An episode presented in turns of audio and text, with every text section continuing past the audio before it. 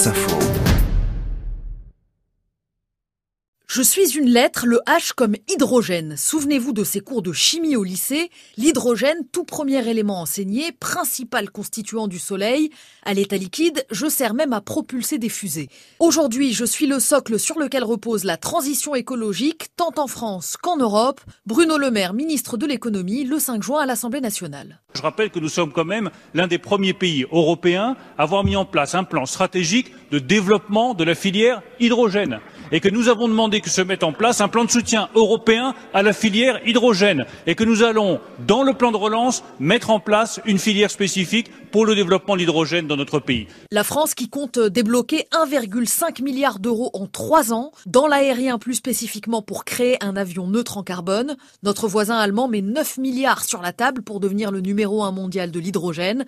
Quant à l'Union européenne qu'évoquait Bruno Le Maire, elle est prête à débourser jusqu'à 470 milliards d'euros sur 30 ans pour donner un coup de pouce à la filière. L'atome H, nouvel Eldorado, et cela doit beaucoup à ses propriétés chimiques, comme me l'explique Stéphanie Paysan de l'Association française de l'hydrogène et des piles à combustible. À masse équivalente, c'est près de deux fois plus énergétique que le gaz naturel ou que l'essence et près de trois fois plus énergétique que le diesel. Sauf que l'hydrogène à l'état naturel est rare, il faut donc le produire et c'est là l'enjeu.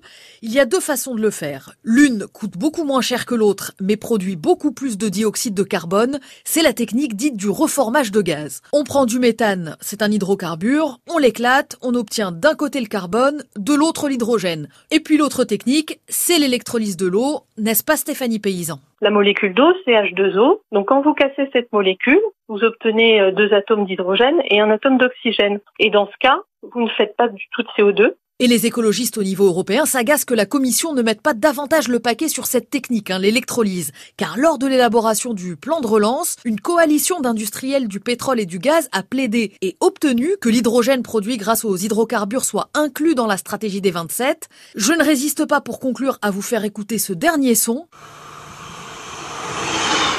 Ça, c'est le bruit que fait le tout premier train qui circule à l'hydrogène, innovation française d'Alstom.